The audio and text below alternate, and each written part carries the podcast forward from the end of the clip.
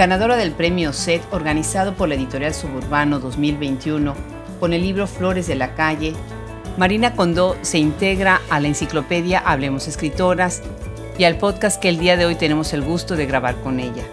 Originaria de Argentina, escritora y copywriter, ha asistido a talleres de escritura con prestigiados escritores y en el 2016 lanzó su canal de YouTube Marina Escribe, donde comparte reseñas de libros, cómics y otras lecturas. Los invitamos a que conozcan a esta joven escritora y los saludamos como cada semana en este proyecto que está enfocado a llevar las voces de escritoras contemporáneas y de todos los tiempos. Les da la bienvenida desde este micrófono Adriana Pacheco.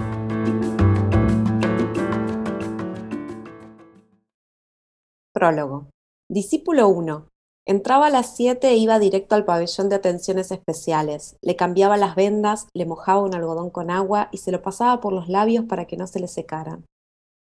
El día de hoy el micrófono de Hablemos Escritoras viaja hasta la ciudad de Buenos Aires para felicitar por esta voz a la ganadora del premio SET organizado por la editorial Suburbano 2021, Muchísimas gracias, Marina Condó, por sumarte este, a este proyecto y muchas felicidades por el premio. Ay, muchísimas gracias, Adriana, y muchas gracias por invitarme.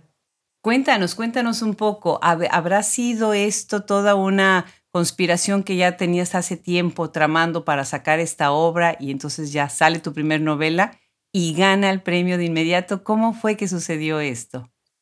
Ay, no sé, no, yo creo más en, las casualidades del destino que otra cosa. Eh, no, la verdad que fue parte, sí, fue parte del proceso de cerrar la obra. A mí me llevó tres años, todo, y el cierre yo quería presentarla en algunos concursos, como un simbólico de decir, bueno, llegamos hasta acá y ahora la presento.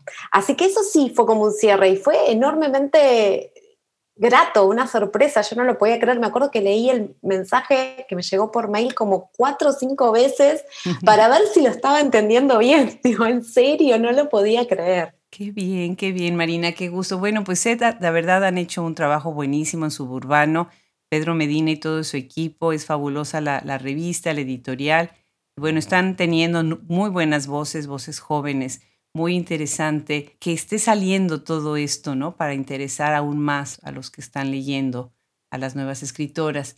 Cuéntanos un poco sobre tu perfil. Yo sé que además de escritora, tienes otra cosa aquí que nos, que nos puedes contar y que nos va a dar la sorpresa de todas las cosas que pueden hacer las mujeres hoy en día, ¿no? bueno, sí, eh, yo además de ser escritora, que es algo que vengo dedicándome eh, con on and off y con más intensidad, menos intensidad hace mucho tiempo, eh, soy copywriter, redactora publicitaria, que es como un poco lo que, como si fuera Clark Kent y Superman, como mi, mi trabajo de día, es eso, y está bueno porque implica también escribir desde otro lado, desde un lado menos lúdico y menos ficcional y mucho más concreto y más orientado a negocios, pero bueno, eso también es, parte de mí, digamos, de hecho en las redes como que en un momento antes las tenía separadas y en un punto dije, bueno, no, quiero mostrarme como todo lo que hago y que la gente de alguna manera me vaya acompañando y sepa que hago esto y hago esto y hago esto y bueno, y acá estoy. Qué bien, qué bien. Entonces, ¿fue como un proceso orgánico? O sea, tú empezaste a escribir primero como copywriter y después ya entraste a la cuestión de ficción, a la escritura creativa, o cómo se fue dando este proceso? En realidad, yo te diría que fue en paralelo y siempre lo pensé como algo aparte.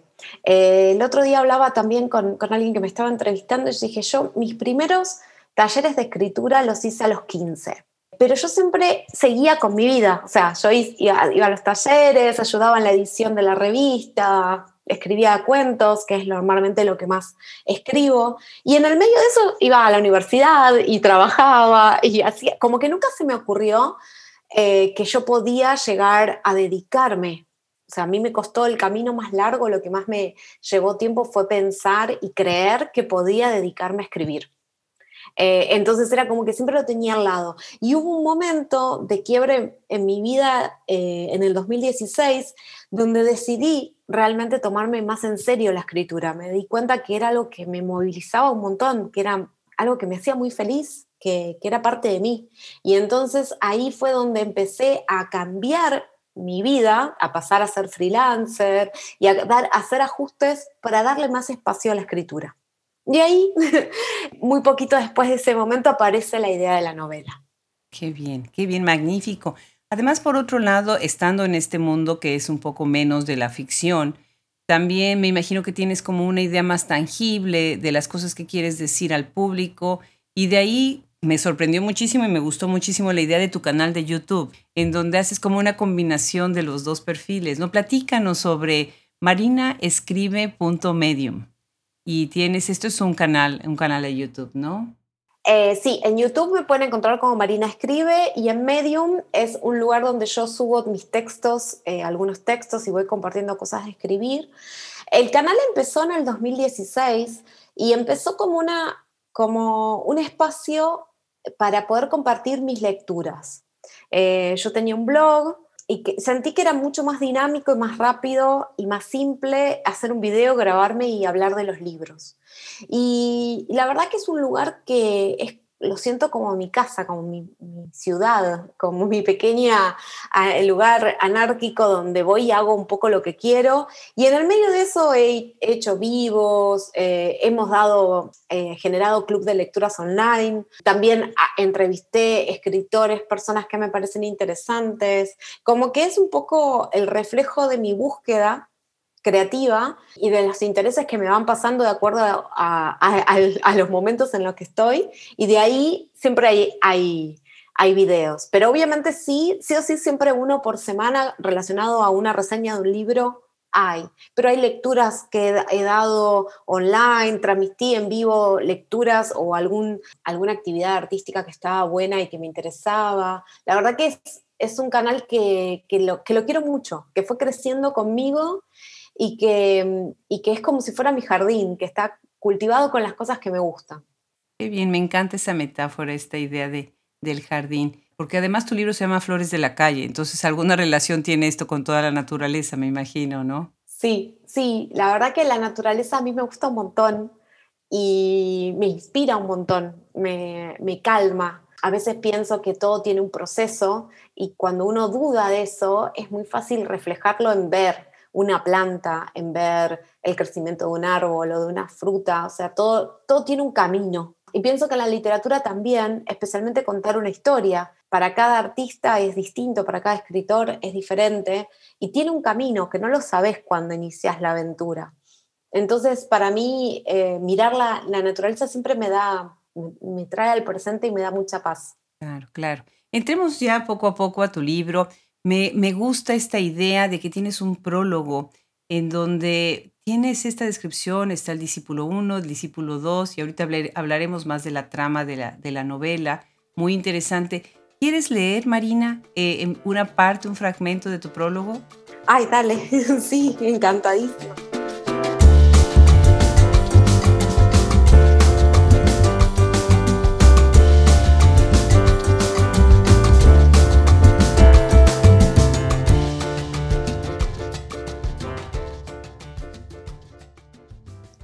Prólogo. Discípulo 1. Entraba a las 7 e iba directo al pabellón de atenciones especiales. Le cambiaba las vendas, le mojaba un algodón con agua y se lo pasaba por los labios para que no se le secaran. Apenas se movía, no abría los ojos. Su presencia era un peso caliente tapado con vendas y sábanas blancas, pero se sentía. La mayoría de la gente no te habla en un hospital, y si lo hacen es para decirte cómo están ellos. Nadie te pregunta nada. Yo no estaba bien. Tapaba mis marcas usando una remera de mangas largas hasta en verano. Pero él sí me vio. Desde ese momento solo me hablaba con la mirada. Buen día, tengo sed, estoy cansado. Todo eso lo leía en sus ojos de fuego negro. Un día se despertó y me vio cambiándole las vendas. Me agarró la muñeca con los dedos llenos de llagas. No lo hagas, dijo. No. No entendí cómo se había dado cuenta. Había robado pastillas del hospital, un poquito cada día para que no se note. Y esa tarde pensaba, pensaba, pero no pasó. Volví y tiré todo lo que tenía al inodoro, incluso la carta que le había preparado mamá. Nunca me imaginé tener el valor de estar acá y contar esto. Gracias. Genial, genial. La novela, de verdad, se la recomiendo mucho. La historia y toda la trama, muy interesante la propuesta y la premisa. Bueno, es esta periodista Eugenia Ardillo que se ha propuesto investigar qué motivó la explosión que mató al líder espiritual de una iglesia pentecostal en Capilla del Monte, Córdoba. Y esta había pasado de ser criminal a religioso después a quemarse severamente en su último golpe. Y bueno, pues toda una serie de acontecimientos se vienen con interesantes eh, personajes como Aldana, Marcela, ¿no? Ardillo. Cuéntanos, ¿cómo, cómo nace la, la novela? Bueno, la novela nace con una escena, con un germen. Un día, eh, para uno de los talleres a los que iba, que había que entregar, estábamos como en un campeonato de escritura, aparece, el primer personaje que apareció es la gorda Marcela, me había parecido muy divertida, muy llena de brillo, la veía, yo la veía. En general, normalmente cuando escribo, escribo lo que veo.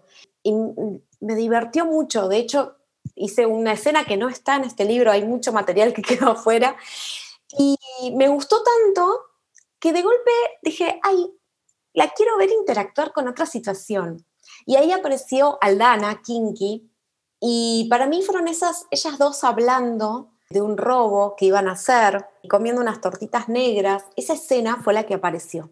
Y yo siempre tenía como que era muy visual y, y realmente me gustó tanto que pasaban los días y ellas seguían conmigo. O sea, no fue solamente ese capitulito, ese relato que escribí para, para el taller, sino que no me abandonaban. Y me había enganchado un montón y las veía y sabía la música que escuchaban y empecé a escuchar esa música. Como que de golpe tenía más escenas de ellas, haciendo cosas.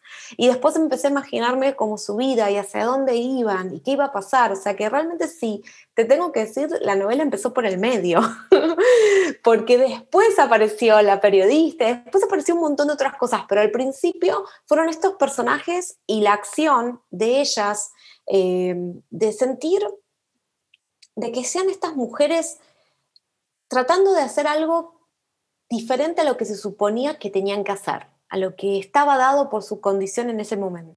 Y eso fue lo que, lo que inspiró. Qué bien. Esta idea de estar viendo primero los personajes, imaginarlos en la cabeza, que a mí me fascina de las escritoras, ¿no? Que a veces lo he pensado que son como diversas, y lo he dicho ya algunas veces en este micrófono, esquizofrenias, ¿no? Que tenemos las voces ahí y te están hablando y despiertas en la mañana y dices, bueno, pero acá sigues, Marcela, junto a mí, bueno, cuéntame la historia. Me parece muy interesante de qué manera tú lo relacionas ya entonces con el evento, con el hecho, con el suceso, ¿no? Es primero el personaje y después la aventura que van a vivir en, eh, en la historia, ¿no? Sí, en, en, mi caso pasó así, o sea, creo que no hay un método para escribir una novela y creo que incluso si estoy en camino a escribir la segunda no va a ser lo mismo que esta, pero en ese momento yo tenía esta situación donde yo sabía que iban a hacer algo, yo quería que sea algo delictivo, iban, iban a estar on the road, que iban a estar en camino, que se iban a ir a un lugar. Y sabía que había una historia de fondo de amor, de, buscar, eh, de ir a buscar a su amor, de ir a Córdoba, eh, donde está eh, este chico. Y, mm, y después se fue llenando de cosas. O sea, después empezaron a aparecer los hechos. Sabía, tenía como el espíritu, sabía que estaban en búsqueda y de ahí empezó a aparecer más, más relleno a medida que aparecieron. Igualmente, obviamente la figura de la periodista de Eugenia fue la que me ayudó a darle la estructura a la historia. Y eso me di cuenta a medida que avanzaba, porque yo decía, bueno, me falta, necesito voces, necesito alguien que recopile todos estos pedacitos que yo estoy armando de este rompecabezas. Y ahí fue cuando nació Eugenia, que fue como la figura que me permite ir caminando todo el camino que van haciendo los protagonistas. Entonces ella es como que va pasando por todos los lugares, recopilando las historias y va avanzando. Y eso le dio ritmo. Claro. Y pensando en esta idea del road, del camino, pienso también en Gabriela Cabezón Cámara, otra argentina, qué curioso, con la China Iron, que también es un journey, ¿no? Es, una, es un viaje de transformación, es eh, una idea un poquito en donde se están transformando los personajes. Y hay algo que me llama mucho la atención de este eh, que acabas de mencionar ahorita, Eugenia. Eugenia a la hora de hacer sus entrevistas dice, para que hable hay que hacer silencio. Y hay muchas partes en tu novela en donde el silencio tiene un papel muy importante. Bueno, sí, eh, sí, eh, la verdad que yo no, no, estudié periodismo El otro día hablaba con una colega escritora y periodista y le decía, Leo, yo sufrí un montón con este personaje porque yo quería ver cómo logra un periodista sacar información a alguien y que cuente cosas, que la gente no puede ir por la vida contando todo tan libremente. Entonces, eh, me gustaba, me gustó muchas cosas que, de Eugenia, ¿no? me gustó mostrarla ella también problemática, cargando su propia mochila, con un montón de cosas pero también como tratando de generar ese espacio y tratar de encontrar la historia, de que le cuenten lo que pasó, de ver, bueno, cómo armo todos estos pedacitos de noticias policiales y armo una, una estructura. Entonces necesitaba que haya silencios, que esos silencios sean incómodos, que ella se siente y, mire y, deje pasar a ver qué le decían, ¿no? ¿Qué le pasaba cuando se encontraba con, con los protagonistas? Qué genial, qué genial. Por otro lado, también te mueves mucho en esta idea de las zonas marginales, ¿no? Y personajes que son también marginales, ¿no? ¿Qué tipo de lecturas alimentaron tu, tiempo de escribir esta novela? ¿A quién estabas leyendo mientras escribías? Bueno, al revés de lo que normalmente se dice, yo traté de alejarme lo más posible de cualquier historia que sea parecida a lo que estaba escribiendo, porque no quería verme seducida por, las historias, porque me suelo ser muy permeable a lo que leo.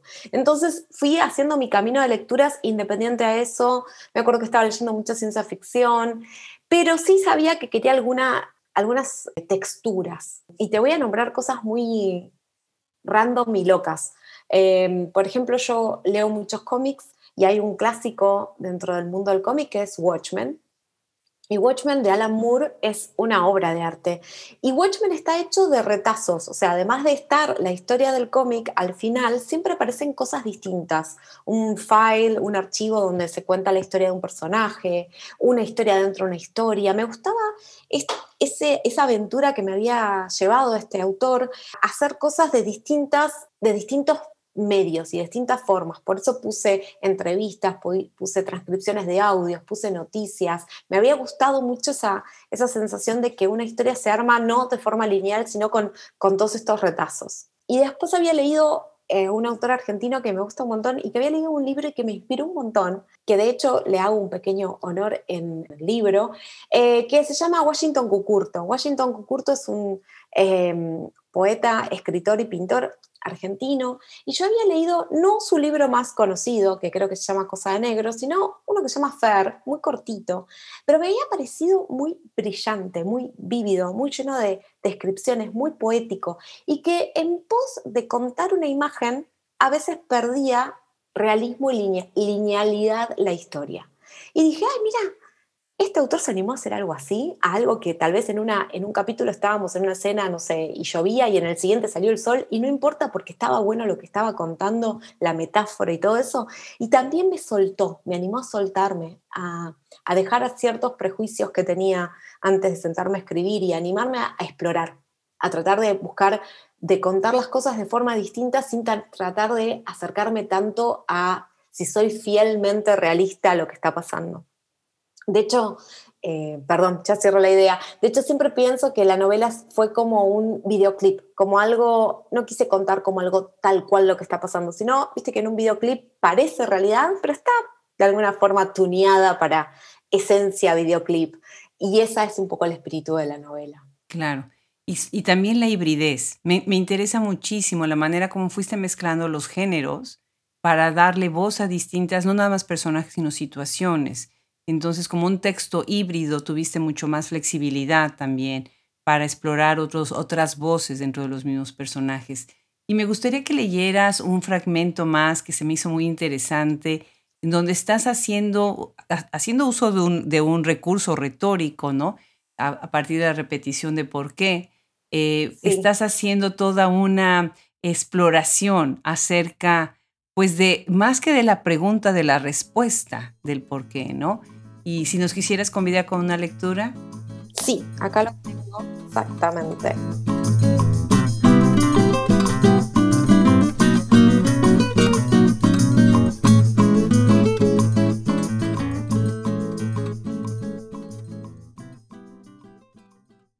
Tengo todas las notas que se escribieron sobre esta historia cuando pasó y creo que falta que vos cuentes tu parte. Pero ¿por qué?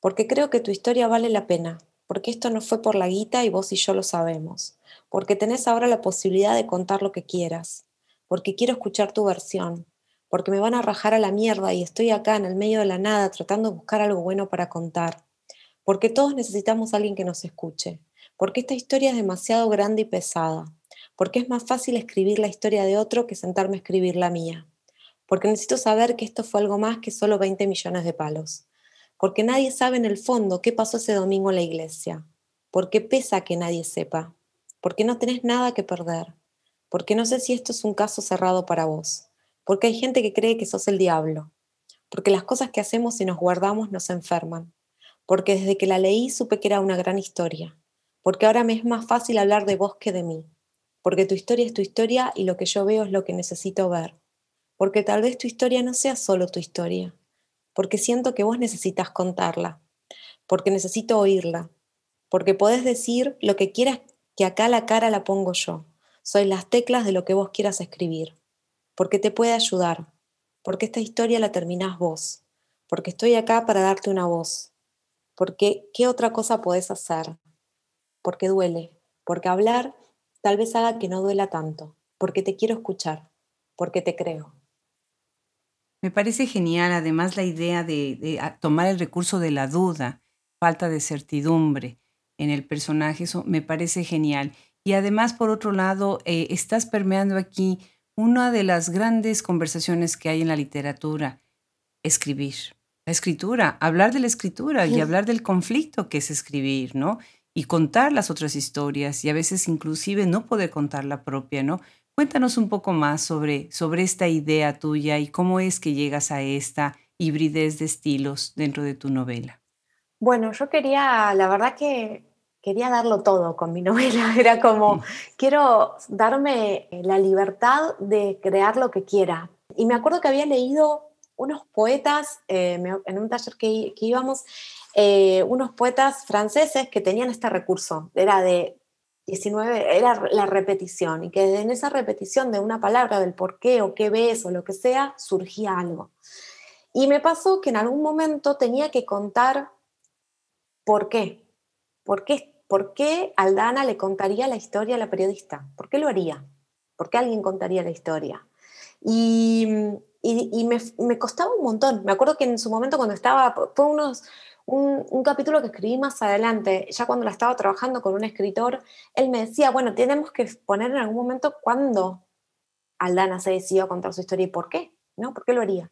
Y ahí fue cuando no tenía, yo no tenía respuestas a eso y me puse a escribir, creo que habré escrito 69 porque es más o menos, después los edité, los saqué, pero dije, bueno, tiene que estar esto, acá está el porqué. O sea, espero que, les, que funcione porque este es el porqué, el por qué yo estoy escribiendo esta historia, el por qué Eugenia está escuchándola, eh, de cómo ah, quería hacerlo mucho más profundo y que de alguna manera no, hay cosas que tienen un solo porqué, pero también tienen muchas, muchas visiones de, eso. Qué bien, qué bien.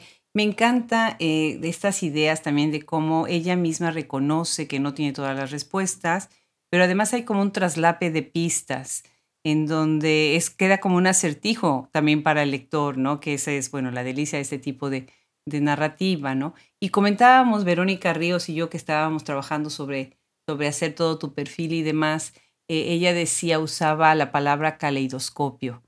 Esa era como la idea en cómo había entrado la luz en estas zonas de tu, de tu novela. Muy interesante. Por otro lado, estás llevándote a todos los recursos que es la novela detectivesca, ¿no? Y obviamente pues tiene que haber el suspenso y el secreto, ¿no? Pero también hay otras búsquedas que se están dando de manera paralelas en distintas sendas, ¿no? Dentro del libro. Sí, yo siento que, digamos, yo la describo la novela como un policial road movie, pero igualmente siempre pongo una especie de policial, porque no siento que estoy honrando el género puramente y porque tampoco era la idea. La idea en realidad es, siempre sentí que estaban todas buscando algo, buscando salir de la situación, buscando un amor, buscando respuestas, buscando una historia, busca, o sea, y que a mí me permitió el policial de alguna manera estructurar la acción, saber que iba hacia adelante, que había un misterio, que había que tratar de resolver realmente qué pasó con todo o qué pasó ese fin de semana entre, entre el robo y la iglesia.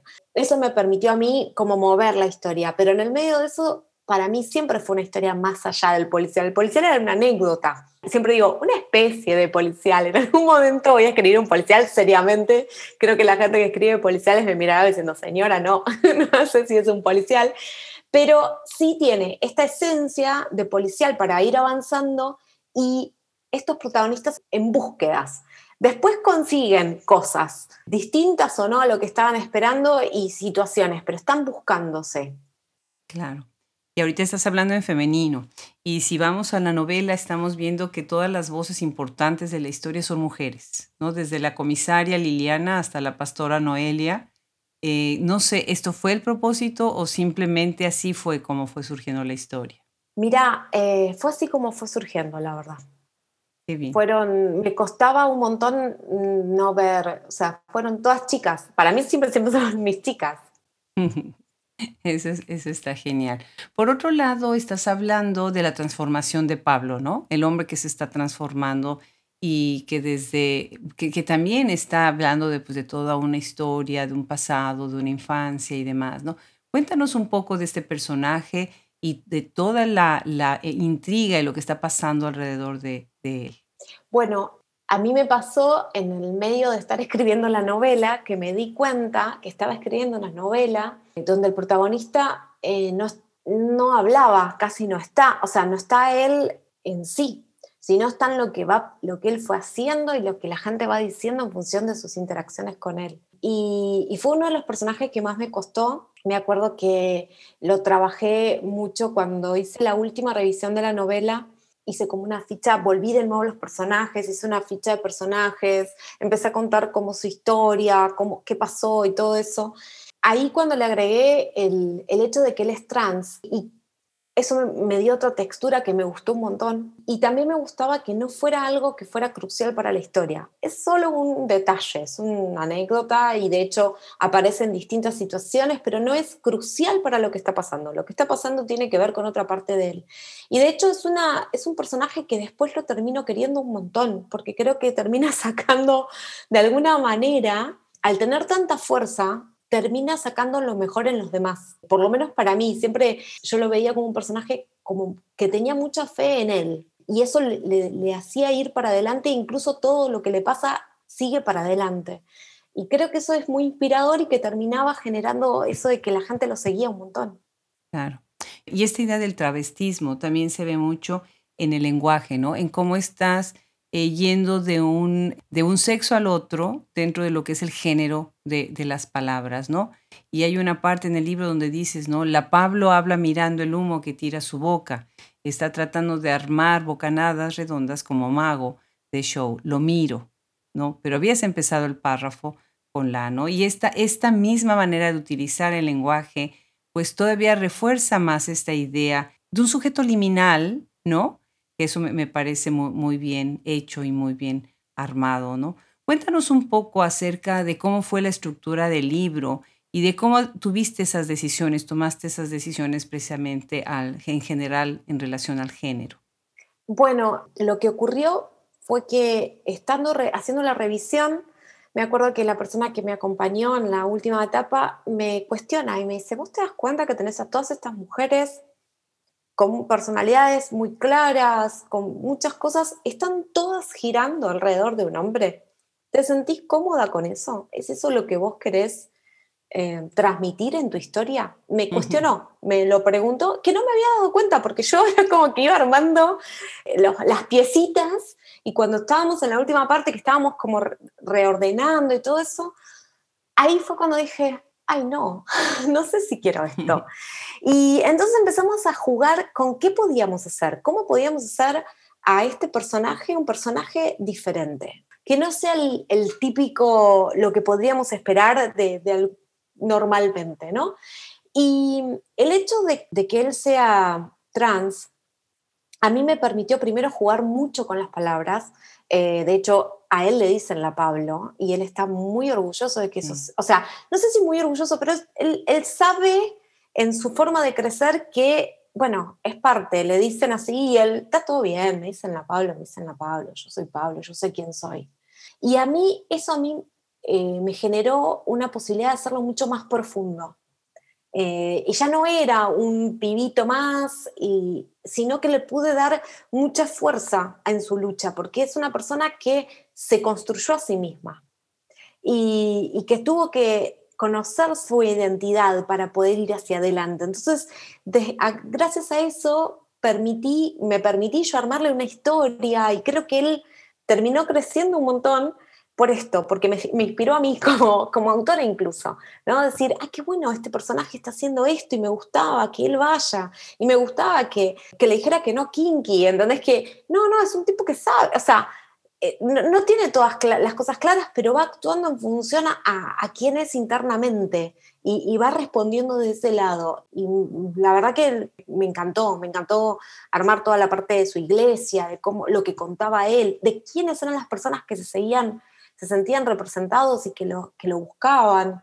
Nada, me, inspiró un montón hacer ese cambio, ¿no? Pensar qué profundidad, qué cosa distinta podía contar de este personaje y ese pequeño cambio me generó un personaje mucho más sólido. Claro, y esa iba a ser mi siguiente pregunta acerca de la comunidad, de todo lo que significa esa institución y la comunidad que va alrededor de él y de toda una idea de él, no nada más de él mismo, ¿no? Claro, bueno, sí, sí, cuando yo lo empiezo a ver él más en su ser, y digo, no, pero esta es una persona que tuvo que transitar un, un camino, descubrirse. Tuvo que enfrentarse al mundo y decir, hola, ¿qué tal? Soy Pablo. Después le pasan cosas, pasa el accidente, y entonces dije, inevitablemente tienes una persona que inspira a otros. Y me gustaba muchísimo, o sea, cuando me puse a escribir toda la parte de la iglesia, me empecé a inventar una iglesia que me gustara mucho a mí. Y me parecía que era una iglesia que, que era relajada y que, y que todo podía pasar y que estaban todos y que todos eran bienvenidos. No sé, me gustó mucho jugar con todo eso y que realmente la gente se sintiera como que las marcas no era una cosa que te, te avergonzaban, sino que es lo que te, lo que te marca en la vida, es lo que te hace único y que eso estaba bienvenido en ese lugar. Muy bien. Otro tema también que me parece muy interesante es el tema del fuego, que siempre está ahí presente, es como una línea que va atravesando el libro, ¿no? Y se habla obviamente de los muchos sentidos del fuego, ¿no? El fuego como purificación o como el, el elemento que logra que los alimentos se, se, transformen para que los podamos comer, ¿no? Como las pastelerías, o el, el que te aniquila en una explosión, ¿no? Y una de las cosas que dice Pablo a sus seguidores dice, las manos del Señor no curan ni despiertan, las manos del Señor queman. Te agarran el corazón y te sacuden, te hacen sentir que ardes y que lo pierdes todo. Bueno, tú pones, te hacen sentir que ardes y lo perdes todo. Incluso la madre de Pablo o de la Pablo dice, ni a los muertos les gusta la tierra, por eso a la Pablito no lo enterramos, lo quemamos. Y en plena ceremonia la pastora Clara, Carla eh, les dice a los feligreses, dice, y acordate que no estás sola en el medio de tanta negrura, esta casa hoy está ardiendo. ¿Por qué tanto fuego? No sé, no lo había pensado. Para mí el fuego me gusta un montón. Me parecía que, que eran personajes eh, que era una forma de mostrar pasión, ¿no? De transformar cosas. Y justo nombraste como situaciones en las cuales para mí es eso, es no aceptar lo que, lo que te está pasando, tratar de desde donde estás vos transformarlo. Y eso genera una llama. Siempre lo pienso así. Me gusta un montón el fuego. Qué bien. Pues magnífico. El libro en general, todo es, ya sabes, de estos libros que además te van intrigando y te van intrigando, el suspenso se va dando los personajes son muy, muy divertidos en algunos momentos, en otros son un poquito también eh, tristes, ¿no? En las mismas relaciones que tienen entre ellos, varias escenas muy sensuales, ¿no? De muy corporales, donde el cuerpo está muy presente. Y algo que, que me parece muy interesante es que el libro es muy visual. Casi, casi te lo estás imaginando de verdad como una película. Y bueno, pues hicieron un trailer del libro. Entonces eso fue así como, wow. Y además en YouTube hay un trailer sobre este libro y yo, siempre, nosotros estamos ahorita trabajando en un, documental y me parece que es fabuloso llevar los libros a, estas pantallas desde otras maneras que no sean las películas, ¿no? Cuéntanos de quién fue la idea de hacer este book trailer. Cuéntanos un poco más quiénes participan y, cómo es que van a hacer esta difusión a través de este book trailer. Bueno, eh, la, idea del book trailer fue de los chicos de la, de la editorial y me encantó. Tuve un poco de miedo porque como, uy, a ver qué va a pasar. Me acuerdo cuando me lo mandaron y fue muy loco ver a la Pablo y, verlo y decir, ay, es lo que yo imaginaba. Y me gustó un montón. Así que creo que está bueno porque que le genera así como, un, como otra, otra capa más a la historia, que sí, para mí es una historia muy visual, yo siempre la imaginé, la vi en mi cabeza, entonces eh, quería acompañar las cosas visuales que iban pasando y creo que lo, lograron muy bien, me, gustó un montón el clima y, los protagonistas que aparecen y, la búsqueda, me parece que, está bueno, que, genera esa intriga de querer saber bien qué pasa en la historia desde otro lado, me, encanta. Me imagino perfecto a Pedro Medina y a Gastón Birkle eh, pensando, ideando todo este tráiler, ¿no? Sí, sí, sí, sí, sí, me decían, no sabes, no lo vas a poder creer. Y yo decía, no, no, no te puedo creer. No, fue muy emocionante verlo. Ya lo creo. Bueno, pues, ¿qué sigue para Marina Condó? ¿Qué planes tienes para otras novelas? Para ahora que estás pues incursionando en este nuevo mundo, estás entrando con el pie derecho, qué gusto, ¿no? Sí, muy feliz. Bueno, eh, ahora estoy con la presentación de la novela acá en Buenos Aires, organizándola, que es el próximo 18 de abril, así que va a haber un show especial. Es muy lindo justo lo que, pasó acá porque va a haber una chica que va a tocar unas canciones que tienen que ver, porque el libro también tiene mucha música o, la música está muy presente, entonces armamos como un set y va a haber una actriz que va a, ver, va a, hacer un, va a actuar un monólogo y es justo lo que leímos. Eh, elegimos ese capítulo eh, que me parece como muy icónico y muy representativo de lo que pasa en la historia. Así que se viene eso, se viene a apoyar esta novela lo máximo que pueda y en todos lados. Y en cuanto a los a planes creativos, estoy mm, empezando la historia, segunda parte, aunque no sería segunda parte, solamente va a estar Eugenia Ardillo y estoy ya como, como muy enganchada con, con lo que se viene, como ese proyecto más largo, igual sé que es un camino. Y en el medio estoy editando algunos cuentos para ver si, si saco un, un, pequeño libro de cuentos de ciencia ficción y fantástico que estuve trabajando el año pasado. Así que sí, se vienen proyectos muchos y muy dedicados a esto y, y lo que ocurrió con esta novela para mí fue eh, como el mundo diciéndome que lo que sentía dentro mío, que esta llama, llama y llamada interna estaba bien y, como darle más espacio para que siga. Qué bien, qué maravilla. ¿Y en tu canal de YouTube, Marina, qué es lo que estás preparando ahorita para, para presentar? ¿Qué reseña quieres hacer? Bueno, tengo, por suerte, por primera vez estoy anotada en un club de lectura que me, da mucho ritmo, me ordena un montón, entonces estoy todas las semanas, es más, esta semana como estoy tan, eh, ya leí tanto que estoy haciendo videos y reseñas. Y siempre hago una mezcla entre clásicos o autores más internacionales y autores argentinos, que también es una parte que me gusta, y me gusta mucho leer gente que que está viva y es lo que siempre recomiendo a la gente cuando quiere reconectar con la escritura, siempre buscar algún escritor contemporáneo, porque la escritura va a ser mucho más liviana, porque te vas a sentir mucho más cercano tal vez en la historia, en el lenguaje, en las cosas que ocurren. Así que tengo ya planeado un par de, libros eh, para reseñar. Siempre todos los jueves hago una reseña, subí de un, de un colega, eh, un libro de cuentos tengo dos clásicos de la literatura norteamericana para reseñar y por suerte estoy generando más espacio para subir contenido. Y no solamente eso, me pasa que a veces estoy dando, eh, haciendo videos, contando un poco, hice varios videos contando cómo fue la escritura, cómo fue el proceso de la novela.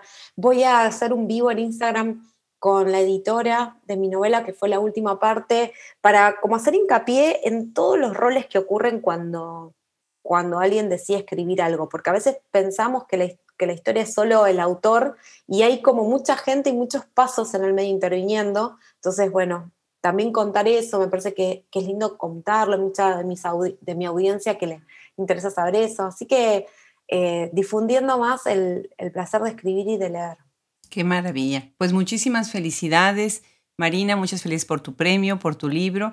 Y bueno, pues este micrófono está abierto y ya seguiremos la conversación en muchos sentidos. Un abrazo muy grande desde Austin, Texas hasta Buenos Aires, Argentina. Muchas gracias, muchas gracias a todos por escucharme.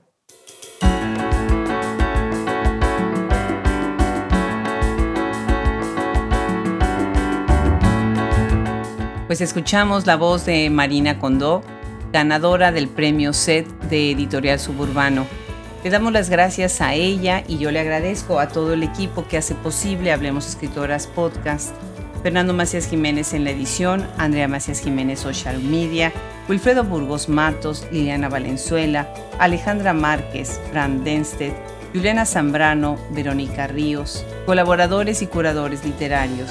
No dejen de escucharnos cada semana, de visitar nuestra enciclopedia y nuestra biblioteca y de leer nuestro blog y nuestras mini reseñas para que sepan en pocas palabras qué es lo que hay que leer, porque hay mucho que leer. Les mando un saludo afectuoso desde este micrófono, Adriana Pacheco.